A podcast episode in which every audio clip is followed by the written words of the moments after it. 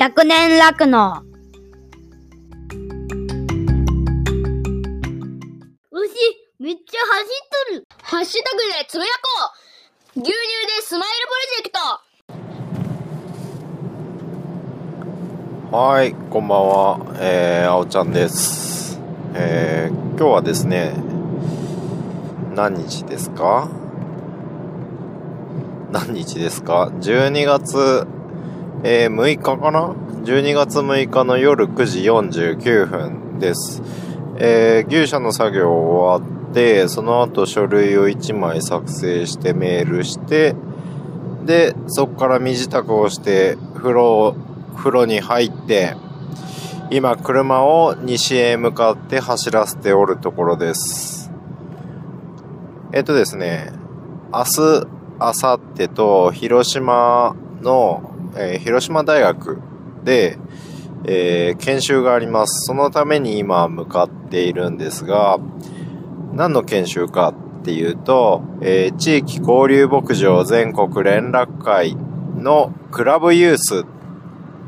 ていう、えー40歳以下の会員、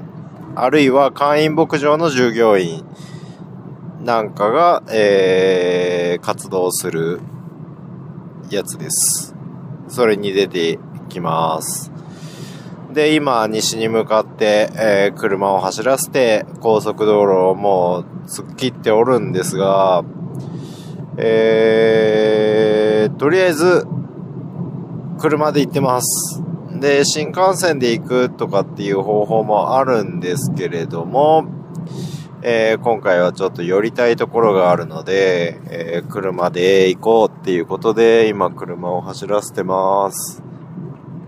はい。夜道なんでね、気をつけていかないといけないんですけれども、はい。今ね、もう金沢市なんですよ。あ、ミルコ製なんですよ。ミルコ製までもう来ていて、えー走っています。えーミルコ製が何かってわからない人いるかもしれません。ミルコ製とは、えーおそらく石川県の金沢市のことですね。えーなんでなんでって気になる人は、えー楽して生き抜くラジオを、えー2023年の1月あたりから聞いてもらえればなんとなくわかるんじゃないかなというふうに思います。はい。えー、眠くなるまでとりあえず西に向かいます。はい。で、今日は車中泊の予定ですね。行けるところまで行って、えー、仮眠を取った後、また目的地に向かって朝から走り始めたいなというふうに思います。とりあえずどこまで行けるか勝負ですね。はい。この、今夜どこまで行けるか次第では明日の目的地1個走らないといけないかもしれないですね。ということで頑張ってみたいと思います。まあ無理のない範囲でね、やってみたいと思います。はい。ほいじゃあまたね。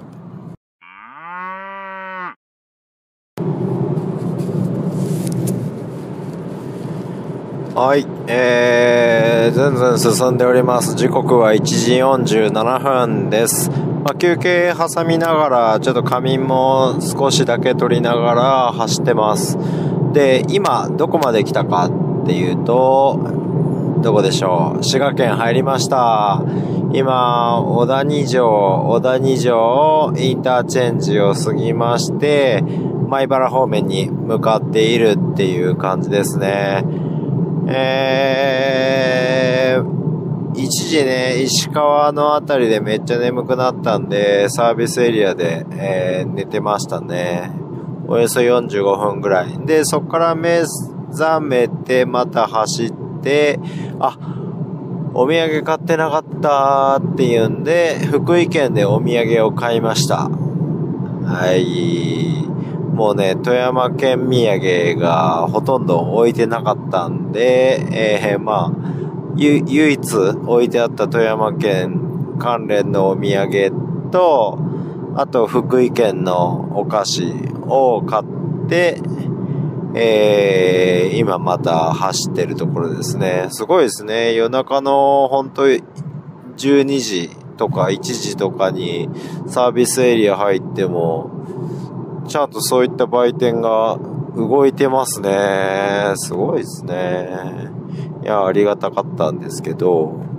はい。ということで、ずんずん行ってます。ちょっと今は全然目冴えてるので、えー、行けるところまで行きたいなと思ってます。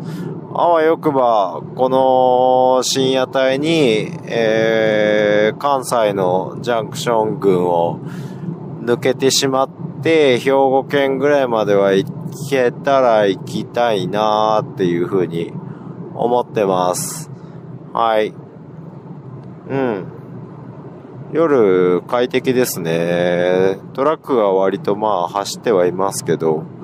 すごいスローペースで走ってるので、はい、非常に走りやすいです。はい。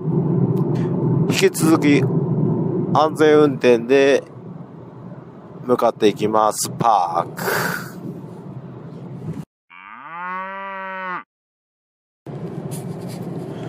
はい、おはようございます。えー、っと、大阪のジャンクション抜けたいなって言ってたんですけど、結局、睡魔が襲ってきて、えー、その手前の方で、休んでました。はい。1時間半ほど仮眠をとってて、現在、えー、走行再開してます。4時半頃に、えー、走り始めて、現在4時52分ということで、えー、走ってますね。えー、っとですね、今、京都、京都の方に向かって走ってます。次が大津のサービスエリアですね。はい。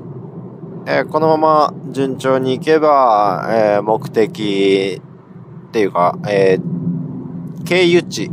経由地に指定している場所まで、おおよそ、残り3時間ちょいぐらいで着くんじゃないかなっていうペースで走ってます。はあ、はい。やっぱ1時間半ぐらい寝るとちょっとスッキリしますね。はい。ということで走ってるんですが、今4時52分。ということは、5時から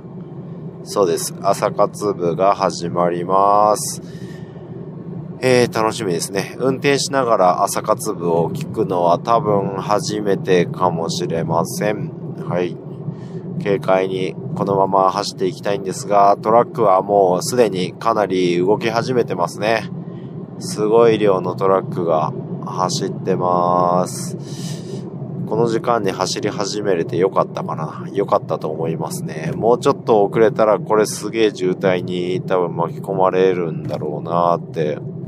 いう感じですね。はい。引き続き安全運転で、えー、向かいたいと思います。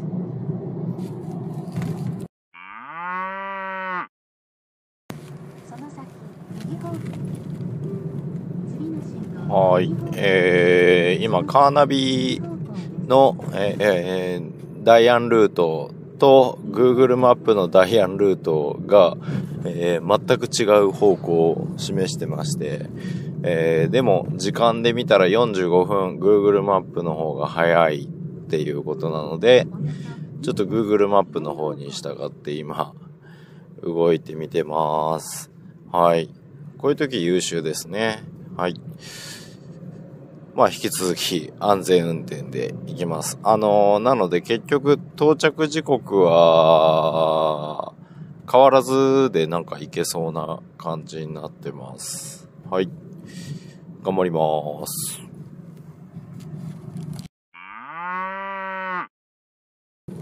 はい。ということで、えー、岡山小橋ランドのコバちゃんに実際会うことができました。牧場の中も見せていただいて、あの、えー、ミルコさんとお子さんが過ごした部屋にも、えー、入らせてもらって、で、さらに、えー、ヨーグルトマニア向井さんが、えー、紹介していたヨーグルトを、えー、一緒に試食してレビューして、はい。でですね、最後に、えー、あれですよ、牛窓神社。まで案内してもらって、えー、二人でおみくじを引いて、えー、お参りもして、参拝してって感じですね。はい。で、今、牛窓神社の降りたところ、えー、鳥居くぐったところで、今、コバちゃんとお別れしてきました。いやー、その内容はですね、おそらく楽して生き抜くラジオで本日、もう早くも配信されるんじゃないかなというふうに思いますが、えー、私は、えー、とですね、もう一つの目的である広島大学で行われる公木連クラブユースの、えー、研修ですね。研修の方に向かいたいと思います。集合時間、えー、受付の終了時間が13時15分なんですけど、えー、と、到着予定時刻がノンストップで行って12時、えー、50分ということになってます。ナビ的に。はい。ねえ、Google のナビの到着予定時刻は当たるので、はい。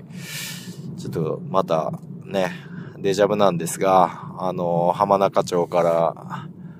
帯広農業高校に行った時のように、ちょっとミスは許されないっていうような感じになってますが、はい。まあ、安全運転で、えー、眠くなったら休んでっていう感じで向かいたいと思います。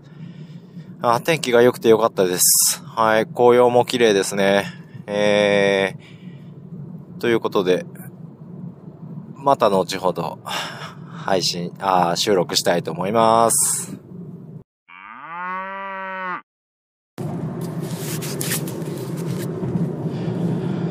はい、えー、というわけで、広島での用事をすべて終わらせました。は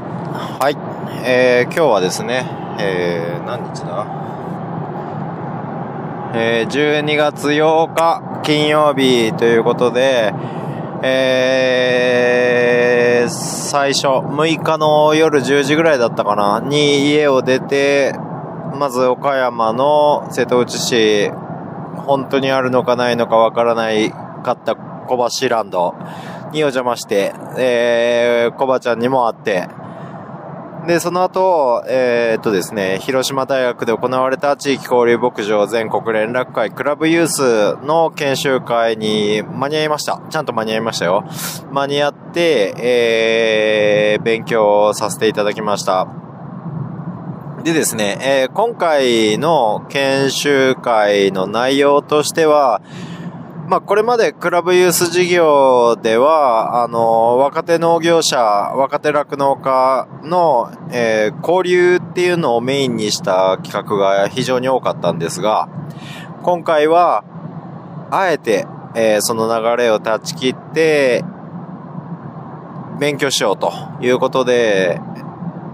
合計4つ、2日にわたってなんですが、4つのお話を聞かせていただきました。まず1つ目、1日目の1つ目に、えー聞いた話が、広島大学の教授ですね。教授のお話です。あの、広島大学ではどんな研究をしているっていう話ですね。えー、その辺の話をわっと1時間ぐらいで聞きました。非常に興味深い内容だし、今、今後、今後酪農業界において、えー、どういった内容の技術の進展、どういった視点で酪農業に対する、えー、なんていうかな、試験が行われていて、データを取られているかっていうことが分かりました。はい。そういった勉強をさせてもらった後、えーっとですね、その後、その後ですね、えー二つ目の講演がユーグレナ、ユーグレナっていう会社のお話でした。えーっとですね、緑虫、緑虫を使って貧困地域、アジアの発展途上国の人たちの栄養状態を改善したいっていうところから始まったベンチャー企業のユーグレナが今現在どういった活動をされていて、で、この農業界、畜産業界に、今こそ関わりたいっていうことで、えー、その、ユーグレナの考えをお伺いしました。はい。そんな内容になるんですけど、まあ、これに関しては正直、えー、まだまだこれからなんだろうなっていう感じですね。気持ちはあれど、どう関わっていったらいいのか、どうしたらいいでしょうかみたいな感じでしたね。まあ、よくあるそのユーグレナっていう緑虫の、えー、要はそれを絞って、絞って、えー、それを人間が食べて栄養を摂取するっていうような製品作ってるんですけど、その絞りかすっていうものを餌にできないかとか、まあまあ、よくありがちな話ですね。えー、そういった話だったんですけれども、やっぱ展望としてそれだけの緑虫っていうのを、だけを特異的に増やす養殖技術を持っている。それが本当ユーグレナーっていう会社の武器だっていう風に分かりました。で、その技術を使ってもっと多角的に、えー、自由に発想したら、農業界に関われるのかなと思いました。やっぱ緑虫っていうものが特別な施設で、えー、爆発的に増やすことができるけれども、やっぱりそれを、例えば水田とかで、あえて爆発的に増やすっていうことで、水田の水面を覆うっていうようなことが仮にできたとすれば、できたとすれば、雑草が増えるっていうことを防いだりだとか、えー、あとは、その、それを家畜の飼料として用いるんであれば、そもそも、えー、まあ、人間のために培養、培養っていうか、増やして、えー、削除した後のカスじゃなくても、例えば水田でそうやって増やしたものを何らかの形で回収して、えー、最終的に回収して、それを餌として利用していくっていうようなことができれば、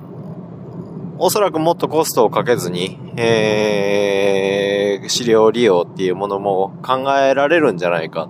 っていうようなことですよね。だ現時点で、その絞りかすを飼料として使うにしても、実際言っておられましたけど、量としては、まあ大した量じゃないのが現状だったりとか、はい、っていうことだったので、まだまだ、えー、まあ、ユーグレナとしてどれ、どういった技術を持ってるかっていうのが、まあ、全部は分かったわけじゃないし、どういった技術を持ってるかっていうのは全部明かされてたわけではないので、どこまでのことが可能かっていうのが正直わからないんですけど、まあそういった、えー、話でしたね。今後、今後何かあるかもしれないっていう可能性を感じるお話を聞かせてもらいました。で、初日の最後になりますけど、培養肉。ですね、えー、培養肉っていう技術が日本では、あるいは世界では今どういった技術となっていて、将来的に何を目指しているのか、何を目指して今そういった研究、試験っていうのが繰り返されているのかっていうところを聞くことができました。で、まあこれに関しては、世界各国考え方が微妙におそらく違って、で、それに対し、それによって資金の投じ方っていうのが随分違うみたいな感じはしましたね。はい。で、日本に関しては、やっぱり、えー、遅れているっていうところと、あとは世界と比較したら日本の培養肉技術に関する、えー、目指しているところが、個人的にですけど、世界と比べるとずれてるのかなっていう感じがしました。はい。日本の研究では、その培養肉の筋繊維細胞を100%にするっていうようなことを目指してやっているみたいで、で、要は純度の高い、えー、培養肉を生産することができるようになることを目指してる。一方で海外に関しては、まあ、ある程度のところでいいんじゃないのっていう感じですね。で、そうやって培養されたものを使って、えー、肉っぽいものを作るっていうような形でした。はい。まあまあ、代替肉を目指しているのか、タンパク源を増やすっていうことを目指しているのかっていうあたりですね。で、一応現時点ではその培養肉のを、え作って、それを肉っぽい形にする。あるいは、え魚の切り身っぽい形にするっていうようなことで、最終的には、その培養した細胞、筋繊維っていうものを 3D プリンターを使って成形して、えー鶏肉を作ってみたりだとか、サーモンを作ってみたりだとか、そういったことになってるみたいです。が、まあ、どうなるやろうなって思ったんですけど、まあ最終的に俺がイメージしてるのは、そういったものが食卓に普通に並ぶっていうことは、まあ現時点でも起こってないらしいですし、あのーそういったもの、そういった用途では、えー使われていかないだろうなって思っていて、例えば宇宙に人間が進出した際に、その先の星で、えーしばらく当然家畜とか生き物っていうのは、食料となる生き物っていうのは飼えない状況になるんじゃないかなと思います。そうした時に、えー 3D プリンターじゃないや、えっ、と、培養肉技術を持ち込めば、屋内で、えーあとは生命を飼わなくても、あの、動物性のタンパクを増やすことができる技術として、えー培養肉技術っていうのは使われて、使われていくんじゃないかな。まあ、それが仮に、えーまあ、肉として、えー肉を食べたいっていう形であれば 3D プリンターで再現していくんでしょうが、まあ、方法論としては、まあ、培養された細胞の状態、ゲル状っていうかゼリー状みたいになってるんじゃないかなと想像されます。この辺も、あの、まだ企業秘密にされてるような感じで、実物を見るっていうことは、えーできてないみたいなんですけど、その企業内の人以外は。研究に携わってる人以外は。なんですけど、おそらくそういった状態じゃないかっていうことで、えー、それだったらまあ、純粋なタンパク源、動物性タンパクを摂取する方法、そういった食料の形、栄養を摂取するものとして、例えば、あの、ウィダーインゼリーみたいな形でとか、はい。まあそういった形での利用のされ方っていうのも十分に可能性としてはあるんだろうなというふうに思いました。なので、えー技術が最終的にどういった利用で形が落ち着くかっていうのは現時点ではまだまだわからないなっていう感じはするんですけれども、あの技術開発をしている企業さん等々は、おそらくその動物性タンパク、家畜、畜産物の代わりとしていいですよっていう評価の仕方で市場にそういった培養肉をマーケットインしてくるようなことはないんじゃないかなっていうような話でした。はい。まあどうなるかわからないですけどね。まあ現時点でそういった状況みたいです。まあ一方で、やっぱそれ、そういった話を聞いていて思ったのは、あの、非常にやっぱり効率が悪いだろうなっていうふうに思いました。あの、培養肉を製造、増やすっていう段階で一番最初は結局、その生きた家畜、あるいは土畜されたばっかりの家畜の肉っていうものを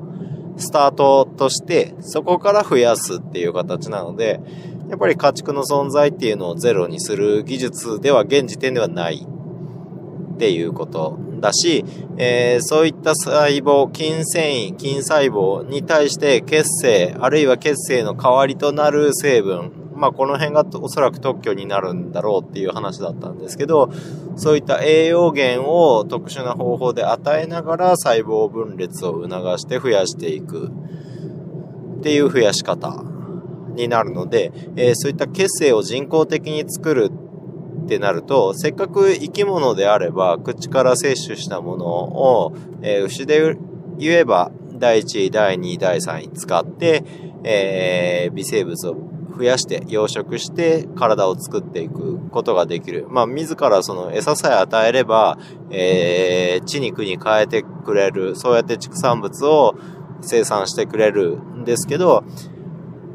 培養肉を作ろうと思ったらわざわざ血清をまず人間が、要は栄養源をどういった方法かわからないですけど、分解して血液に流れているような栄養成分に変換、分解変換して、えー、それで肉を培養して肉を増やすっていう形になるので、おそらく非常に効率が悪いんじゃないかなというふうに思います。よくその CO2 を減らせる、牛で言ったら牛を飼わなくていいのでゲップを減らせるとか、いろいろ言われますけど、おそらくそういった血清を作るのに非常にコストとエネルギーを使うことになるんだろうなっていうふうに思いました。はい。あくまで思いましたの話ですが、えー、想像上、まあ、そう、そうなんだろうっていうふうに思いますね。なので、そういう話であれば、あの、まだまだ家畜を飼った方が効率がいいだろうし、まあ、言ってみれば、その家畜を飼うっていう行為、牛が生きている、豚が生きている、鳥が生きているっていう状況は、あくまでその自然循環上の、えー、炭素循環の中に家畜がいるっていう状態なんですけど、人間が現時点で、えー、再生利用可能エネルギーっていうものがこの程度の普及状況の中で、そういったエネルギーをかけて、えー、培養肉を生産するとなれば、あの、やっぱり化石燃料の利用だとか、えー、天然ガスの利用っていうことは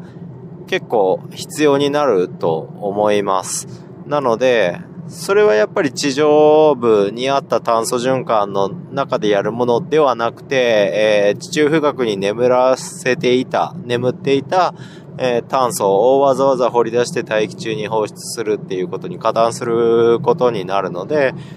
そういった点ではやっぱり畜産の、えー、エコシステムには遠く及ばない非効率な方法なんだろうと、はい、いうふうに感じ、感じました。うん。まあ、畜産っていうのがね、あとは本質的にもっともっと、えー、人間社会の課題を解決していくことができれば、ね、それを現場農家が実践できて、それをちゃんと世の中に打ち出していくことができれば、わざわざこういった技術の開発だとか、こういったことで畜産を減らせ、減らすためにっていうような思考回路にならないで済むのかなっていうふうに思いますね。はい。そんな感じで初日、えー、3つの講演聞かせていただいて、で、その後は広島大学の食堂で、えー、懇親会やらせていただいて、えー、その後は二次会っていうことで、最上駅ですね。広島大学の最寄り駅になる、東広島市にある西条っていう駅の方の近くで、えー、二次会をさせていただきました。で、その二次会にはもう本当、引き続き全員だったかな。全員の会員さんが出席されて、えー、交流を深めました。はい。で、何より驚いたのがね、やっぱり、その、西条っていう街に来たのが、約10年ぶりぐらいになるんですね。で、そうしたらもう西条駅の駅舎、あるいはその駅周辺っていうものがもう見違えていて、えー、あの、高校時代に通った、えー、よく通った、よく利用したその最上駅の姿、趣とは大きく変化していて、それが衝撃でしたね。あの学校まで通った道っていうものも大きく変化していて、今では当たり前に使っていた交通量の多かったあの道が裏道になっていたりだとか、ああ、街って大きく変わるんだなっていうふうに思いましたね。たった10年で。うーん、ちょっと寂しくもあるんですけど、はい。まあでもその西条駅の周辺で、えー、打ち上げ、二次会させていただいて、で、まあその中で、いろ、いっぱい面白い話もしました。だし、えー、今回初めてお会いしたユース世代の方多くおられまして、そういった方とも交流を深めることができました。非常に面白かったなというふうに思います。やっぱりリアル対面で、えー、話をしていくっていうことはいいなって思いましたし、何より、あの、これまでユース、その、公木連のクラブユースっての取り組みにはなかった。あの、これまではユースの取り組みは、もう終始交流メインで、えー、やってきてたところがあるんですけども、今回はあえて、先進的なそういった技術だとか、日本の畜産を取り巻く様々な、えー、仕事をしておられる方の話を聞いた上で交流会、えー、打ち上げができたっていうことで、要は同じ共通の認識を持った状態で、えー、その先の議論を若手同士でできた、そういった環境になったっていうところが非常に有意義だったなというふうに思います。これはちょっと盲点だったなと思いますね。やっぱ日頃、えー、悩ん、日頃思っていること、悩んでいることっていうことを持ち寄って話して、で、課題解決のヒントっていうこと、え、あるいは若手同士、若手特有の悩みっていうのがあって、で、それを年一回みんなで会って、えー、話して、えー、考えを共有する。あるいは、その今の悩みの解決策っていうのを他の方から、えー、ヒントを与えられて、えー、得るものがあったって感じるような回になるか。あまあそういったのが多かったんですけど、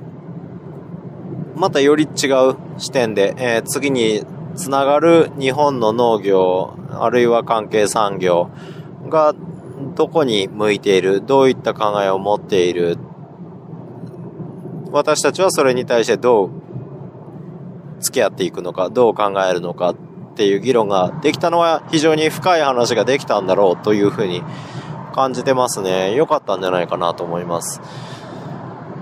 で、私は2次会で一応引き上げました。で、長い方は3次会とか、ちらっと聞いたのは4次会まであったっていうような話を聞いたりしたんですけど、私自身はまあ2次会11時頃で、えー、申し訳ないですけどっていうことで、引き上げて、えー、ホテルで休ませていただきました。はい、久しぶりに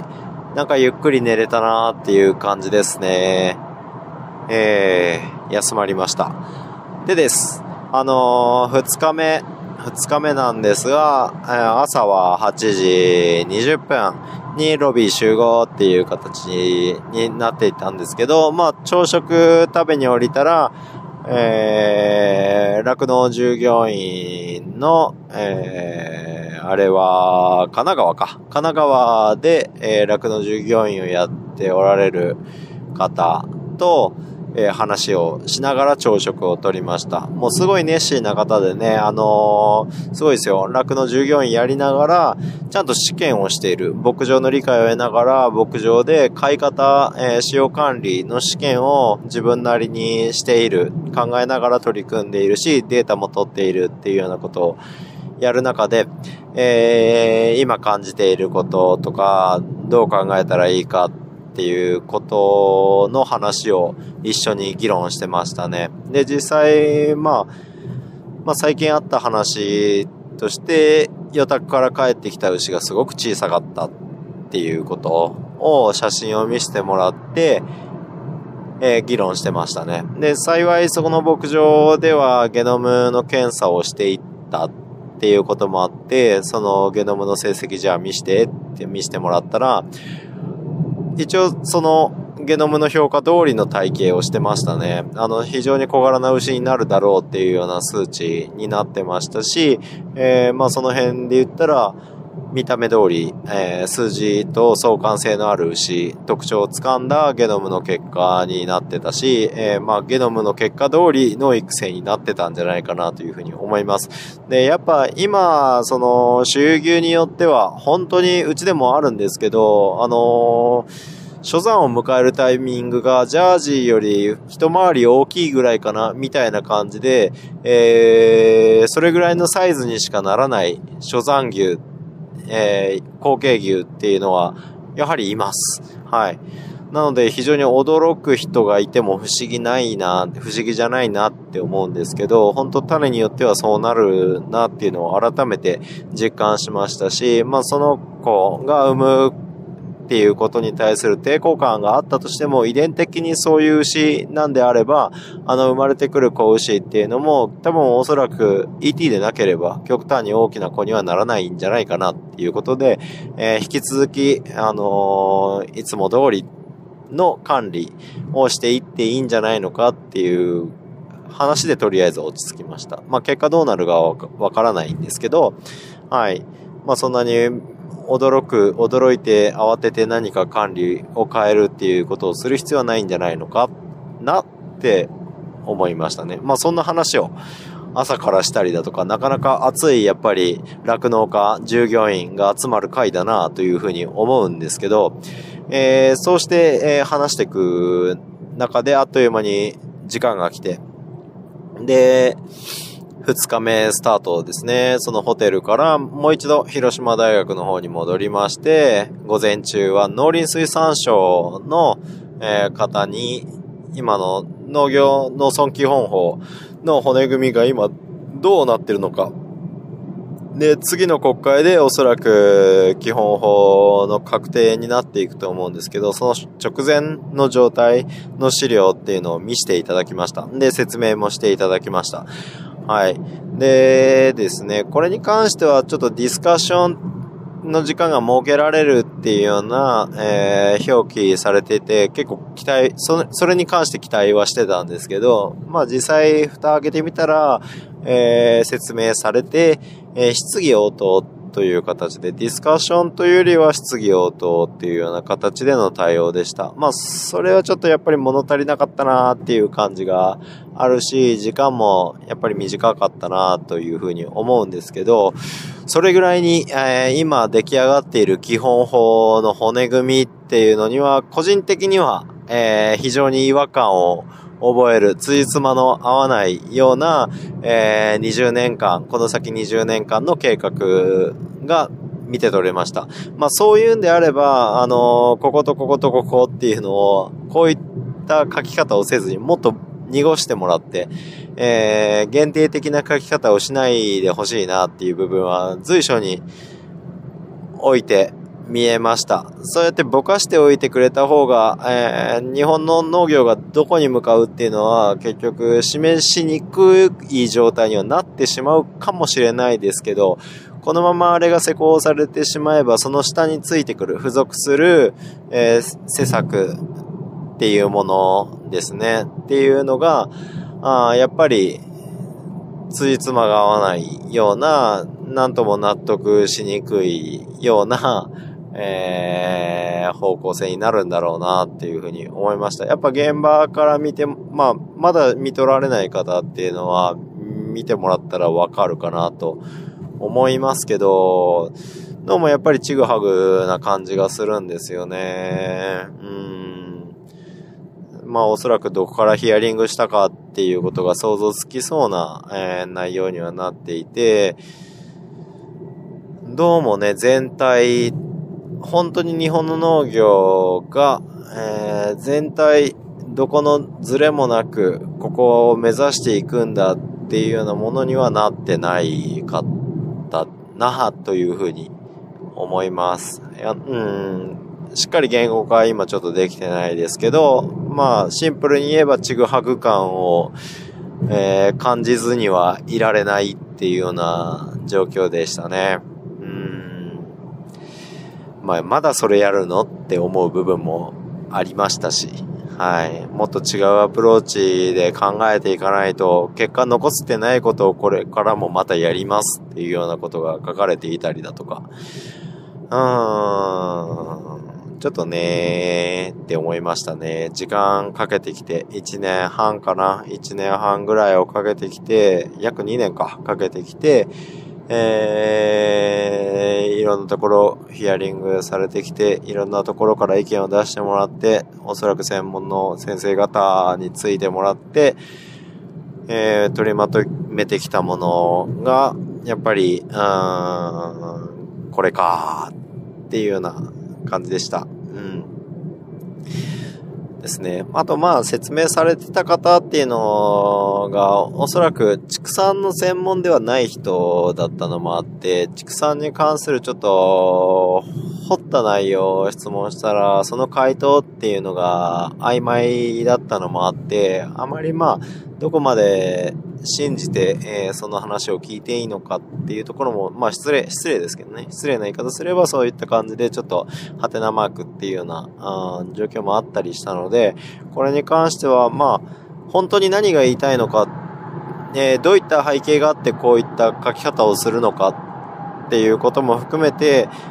えーもうちょっと、もし機会があれば農水の方と、えーディスカッション。本当の意味でディスカッションですよね。こっちは批判するっていう意味じゃなくてなんでなのっていうことをもっとざっくばらんに聞けるような、えーものになっていればよかったなと思うし、まあ、こういった形で聞いてしまった以上、ちょっと納得できない部分とか、いや、本当に、えー、どうり取り組んでいく、どう捉えればいいのかっていうことが分かりにくいものっていうのが、やっぱり出てきてしまったので、もし機会があれば、えー、まあそうやって農水の方とコミュニケーション取れたらいいなとは思うんですけど、まあ農林水産省の方もね、もう国会目前でもう資料どんどん作っていて、非常に忙しい年末年始になると思いますので、なかなかそういった時間をいただけるかといったら、まあそれもまた疑問なんですけど、うん。まあ若手農業者、酪農家で引き続きこれってこういう意味なのかなっていうのを資料を読み解くようなことを今後オンラインとか使いながらできたらまた面白いのかなというふうに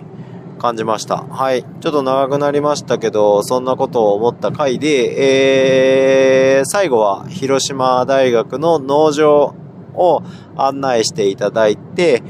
えー、どういった施設になっていて、どういった研究がされていてっていうようなこと、あとは、その、あまり研究題材にならないだろう育成牛とか子牛、まあ、農場全体の説明を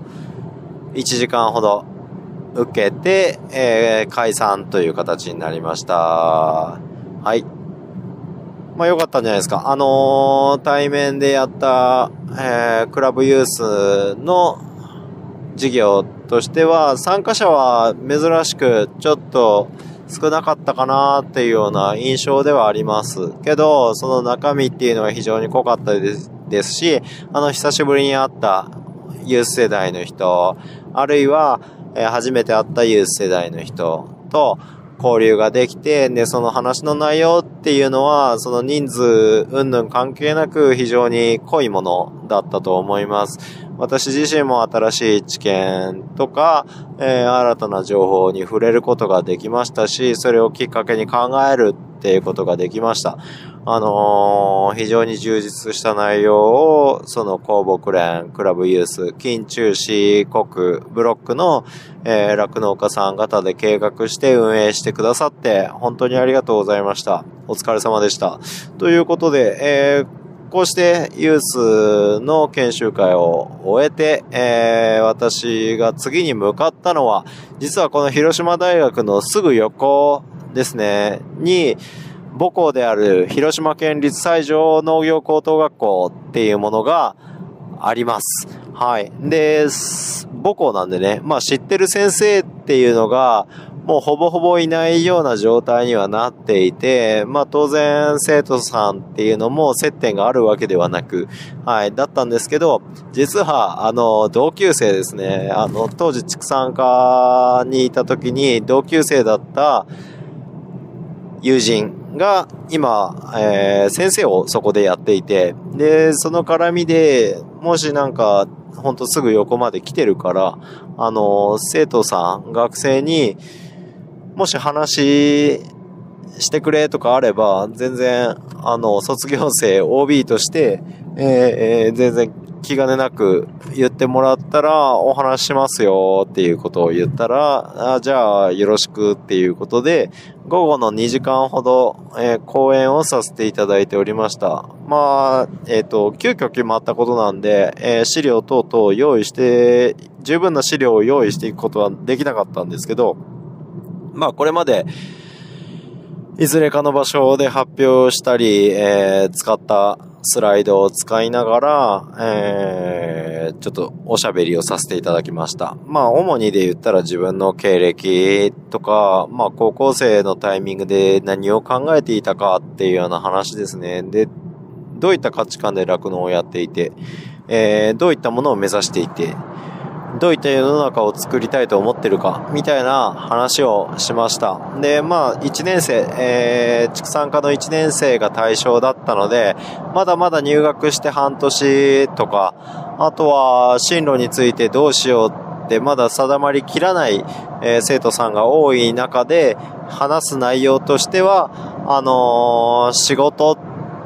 として、職業として畜産を選んで、で、それに向き合う姿勢ですよね。あの、酪農業がいいよとか、こんなことしてるよっていうことも大事なんですけど、あのー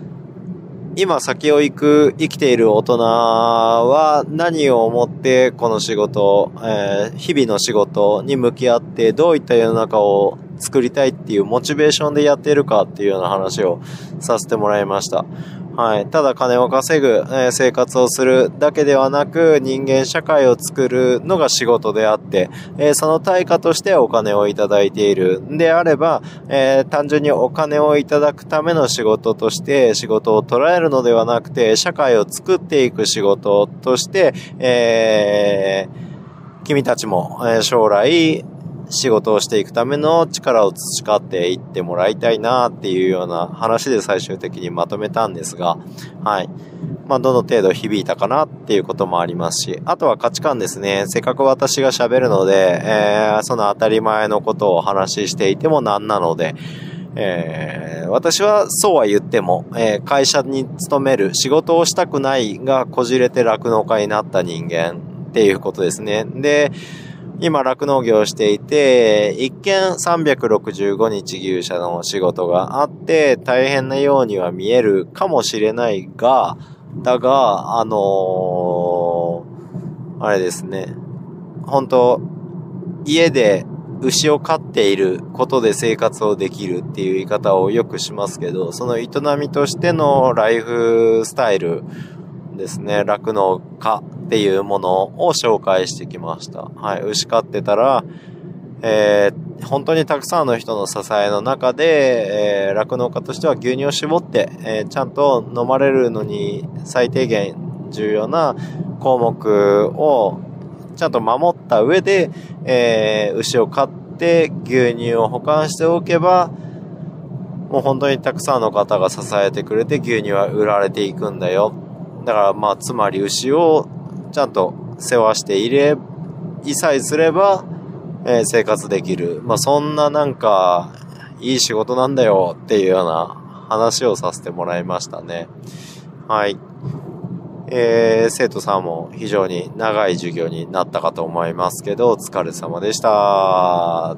といった感じです。で、それが終わって、終わって、えーっと、母校の農場ですね。で、お世話になった、えー、当時農場酪農部門ですね。乳牛部門の、まあ、牛舎管理をしていた先生がまだ現役バリバリでやってますので、その先生に会いに行ったりだとか、あと、随分変わった母校の農場、えー最新の牛舎とか、豚舎とか、まあそういったものに切り替わってますけど、うん、その農場を、まあ、ちょこっとだけ覗かせてもらって、で、それから帰路に着いたという形になります。はい、非常に濃い2日間ですね、えーでした。で、今帰っておるわけなんですけれども、まあ今回、えー主たる目的っていうのは、地域交流牧場全国連絡会の、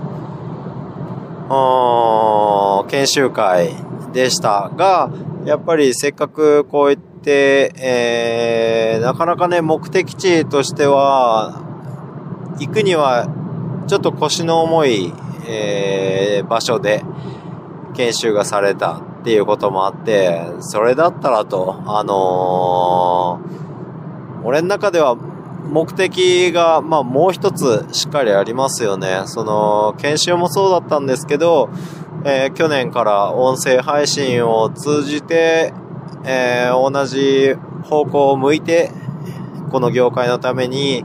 取り組みを続けている岡山県小橋ランドのコバちゃんに会いに行くっていうことが、あ非常に大きい目的の一つではありました。はい。時間こそ1時間半の滞在時間ではあったんですけど、まあ、ついでみたいな時間でしかちょっと訪問できなかった、えーお邪魔することができなかったっていう、うーん、ちょっとね、えー、まあ、もっと長くいて、で、牛の話だとか、業界の話だとか、そういった深いところまで話す時間っていうことが取れればよかったんですけど、せっかく現地まで行ったので、現地でしか話せない内容っていうのもあるはずなんですけども、今回は結局、まあ、まあそういう点ではついでみたいな感じにはなっちゃってましたけど、まあ気持ちとしては目的の一つだったコバシーランド、そしてコバちゃんっていう人物に会うっていうことですね。えー、これに関してはやっぱりでも行ってよかったなって思いましたね。あの、去年その音声配信を一人、えー、もう本当に真剣だったと思いますね。あの業界を何とかしたい、えー、牛乳の価値を上げたい、えー、じゃないと酪農家として、えー、生きていくことができないっていう思いから配信され始めた楽して生き抜くラジオ。で、その配信を聞いて、えー、本当に心を動かされて、で、自分も何かできないか、音声コンテンツ、コンテンツっていうものまで作れるかはわからないですけど、その音声が、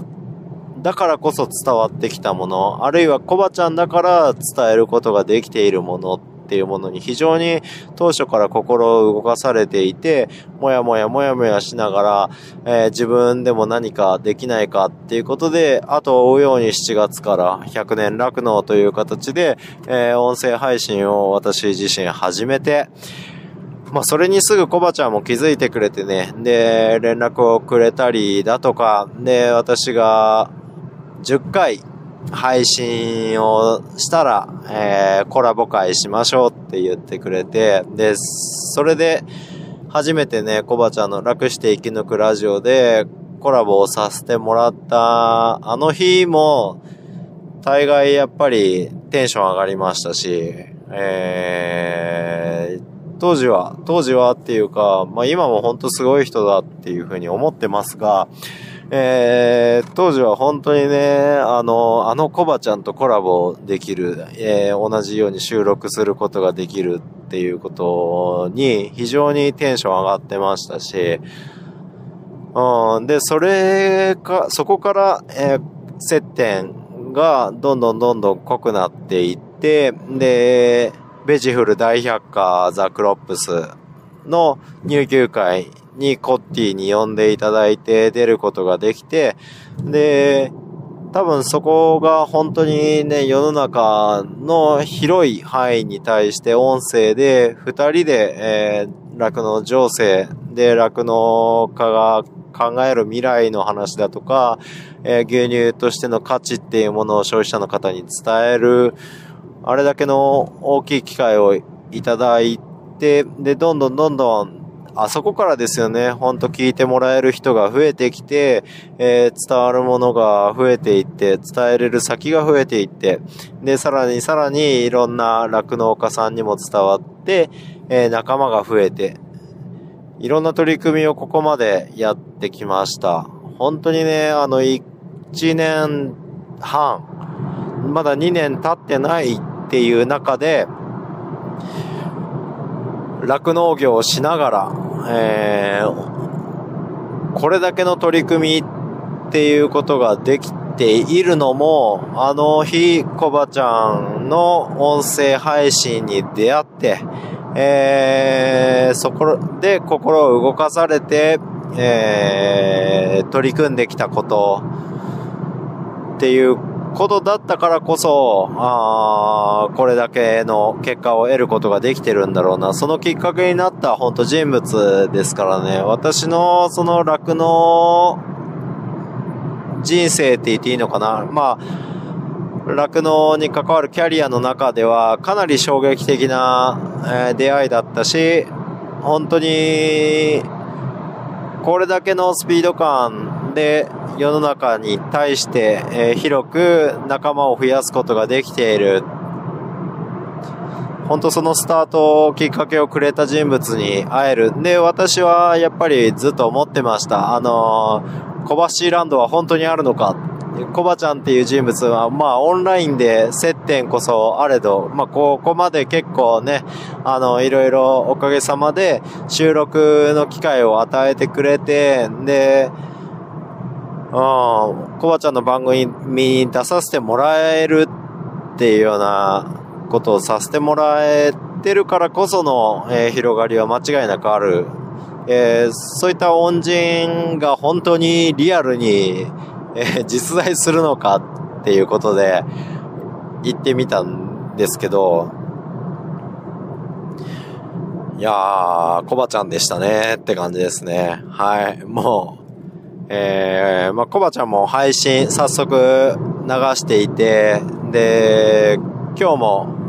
えー、感想会を配信されてました。はい。まあそういったのも聞きながら、コバちゃんも言ってましたが、あのー、まあ俺も結構半分同じような思いでしたね。あの、本当に実在するのか。で、コバちゃんの感じていた感覚ですよ。まあ、実際に会って写真も撮ったり、音声も撮ったり、動画も撮ったりしたんだけど、あのー、今もう一回その時間を思い返した時に、あれは夢ですよとか、あれはバーチャルの世界での話だったんだよって言われたら、それも信じることができてしまいそうなぐらい、えー、本当に短い間の、えー、交流、リアルでの交流だっ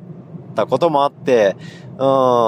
そうそう、だからコバちゃんが本当だったのかなっていう感覚は、あの非常に理解できます。俺も結構同じような感覚なんだけれども、間違いなく、あのー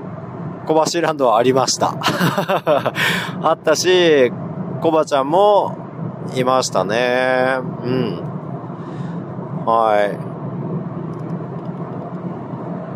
い。いい時間でしたね。あれは、エモい、エモいってやつなんだろうなとは思いましたが、はい。非常に良かったです。で、やっぱね、抵抗感なく、そうやって話ができる、うん、俺も大概人見知りなんですけど、あのー、初めて会った人とはやっぱ会話、共通の話題で盛り上がれるものがあったりすれば、まあ盛り上がったりもするんですけど、まあ息の合ったって言ってしまっていいと思うんですけど、初めて遊ぶにしては、息が合いすぎな感じで、1時間半が過ぎていって、えー、不思議ですね。あの、党ほど年齢が違うとは思うんですけど、全然やっぱり友達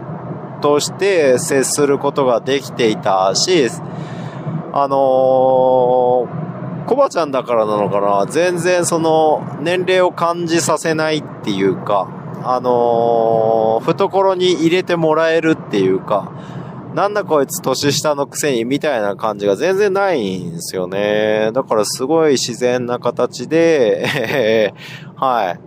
だ普通、あれですよね。初めて会った人の家の中にズケズケ入っていって、えー、ヨーグルト食べなよって収録して、そんなこといやいやいや、いいですよってなると思うんですけど、普通にズケズケ入っていって、ズケズケコメントを言い、はい。普通やれないですよね。だからあれは音声配信で関わってきたからなのか、えー、コバちゃんっていう人がそうさせてくれるのかわからないですけど、でも多分後者なんだろうなっていうふうに思います。なので、えー、コバちゃんもっとね、自分に自信持っていいだろうなっていうふうに思いますね。あのー、まあ、人アレルギーだとは思うので、えー、まあ、それに関しては、あまり、あ言えないは言えないですけど、あのー、人柄は本当に滲み出ております。はい。滲み出ております。うん。かな。で、まあ、コバちゃんも言ってくれてましたけど、あのー、もちろん、あのー、ぜひ、ぜひ一緒に今後もその酪農家としてまずは、えーお互いに生き抜いてですね、えーその先にある、えー酪農家として発信するからこそ伝えることのできる、えー酪農の良さだとか、牛乳の価値だとか、ね、いうのを、まあ、双方、微妙に、えーやり方は違うかもしれないですけど、あのー同じプラットフォーム、同じ音声っていうものを使って、えーこれだけ世の中に発信することができている、えー協力者として、えーそして友人として、えー今後ともね、関わらせてもらえたらなというふうに強く思いました。改めて思いました。はい。そういった意味で、本当に、えー小橋ランドも、得るものが大きかった。えー確認することも大きかった。多かった。っていうような、はい。訪問になりました。はい、そういったものをちょっと噛み締めながら、えー、もう今現在どんどんどんどん東へ東へ、えー、車を走らせているわけでございますけれども、さあ何時に、えー、富山に着くんでしょうかわかりません。これに関しては、いつ眠気が襲ってくるかもわからないですし、あのーいつ腹が減るかもわからないですし、はたまた事故に巻き込まれる、あの、個人的な事故じゃないですよ。私の事故じゃなくて、よそでなんか交通渋滞とか起こっていて、えー、そもそも外的要因で進まないっていうようなことがあるかもわからないです。はい。何が起こるかわかりませんが、とりあえず自分にできる安全運転っていうものを続けながら、えー、まあ、あわよくば日付が変わる前までに帰れればいいなというふうに思ってはおりますが、無理せず明日の朝5時搾乳開始までに、えー、クローバーファームにたどり着けていればまあいいなということで、えー、引き続き、お家に帰るまでが、あのー研修ですからね。はい。何を言っとるのか、ちょっとさっぱりわからないですか。はい。ちょっとしっかり、ちゃんと無事に帰ってきたよっていう風に、この配信が、そういった意味も含めてこの配信がちゃんとされるように、はい、引き続き、気を引き締めながら、えー、お家に向かいたいと思います。はい。ありがとうございました。非常に長い音声でした。はい、ありがとうございました。はい、えー、今順調に走ってます。えー関西のジャンクションいっぱいあるところを、えー無事に抜けましたね。えーで、今もう北陸道に入って、えー北に向かって車を走らせているところです。ふぅ。はい。えっ、と、もうここまで、えー4時間ぶっ続けで運転をしてます。休憩なしで来たんですけど、ちょっとさすがにここらで一旦休憩しようかなと思います。現在時刻は9時23分ですね。到着予定時刻は現時点で、え12時29分となっています。が、まあ休憩当然するので、やっぱり遅くなるなという、はい、感じですね。あーまあでも順調ですね。事故とか渋滞も一切なく来たので、えー特にストレスなくここまで来ました。えー現在北陸自動車道米原ジャンクション付近を抜けています。はい。えー、まあ事故の情報とか通行止めの情報とかもこの先は今のところないのでこのまま順調にいけるのかなというふうに思ってますが、さすがに眠気も来る可能性はあると思います。なので、まあその時は無理せず寝ながら行こうと思います。ほー、やっぱ遠いですね。うん。っていうことを思いながら、はい。まあでも、溜まっていたポッドキャストを聞くいいチャンスなので、えー結構ドライブ中は充実してるなと思いながら、はい、走ってます。じゃあまた気が向いたら収録したいと思います。